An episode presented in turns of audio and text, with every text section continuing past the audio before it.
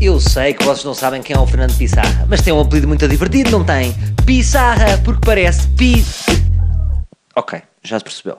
Fernando Pissarra é neste momento road manager dos Black Mamba e do Pedro Tatanka. E há aqui uma forte possibilidade de ele começar a trabalhar comigo na estrada quando eu vou para os meus espetáculos. Mas antes disso eu quis perceber um bocadinho melhor qual o seu perfil na estrada. Fernando, antes de mais, deixa-me felicitar-te pelo facto de estás a cumprir os limites de velocidade.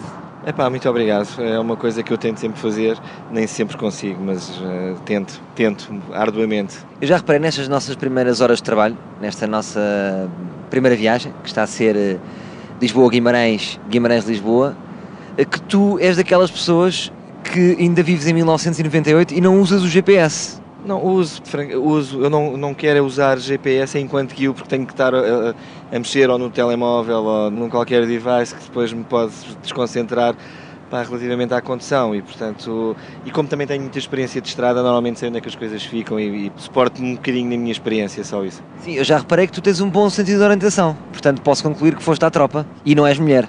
É verdade, mulher não sou de facto, epá, e fui à tropa e fui obrigado a ir e, portanto, e, e, fiz a tropa. Vamos falar um bocadinho das coisas que nos irritam aqui na, na estrada para ver se estamos um bocadinho de acordo e para lançarmos aqui uh, as diretrizes para aquela que vai ser a nossa tour do tipo anti-herói. O que me irrita mais na estrada é a gente que empata, que não anda, epá, e aquela gente também que às vezes é mal educada, pá, mal formada, é o que mais me irrita na estrada. Tu na estrada eh, aprecias pessoas com etiqueta? Aprecio pessoas pá, que não empatam acima de tudo e, pá, e que não têm atitudes pouco cívicas. Mas, por exemplo, se tens um velhinho com 85 anos que está à tua frente e está a empatar, qual é que achas que deve ser o comportamento ideal?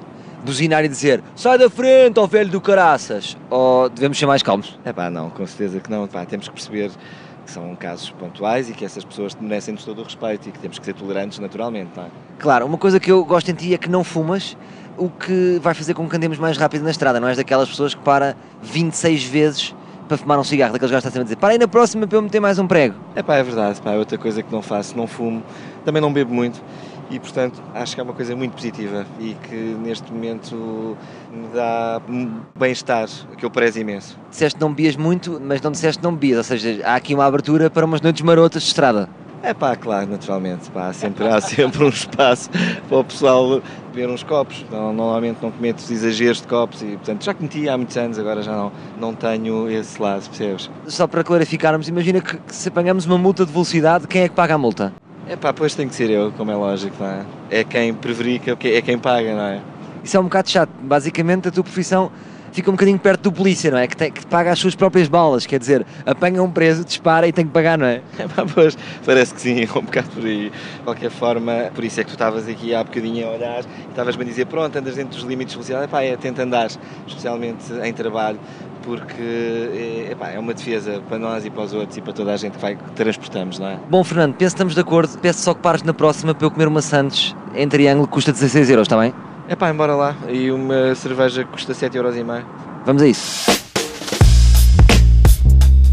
Olha, até vos digo uma coisa, estou a curtir bué do Fernando.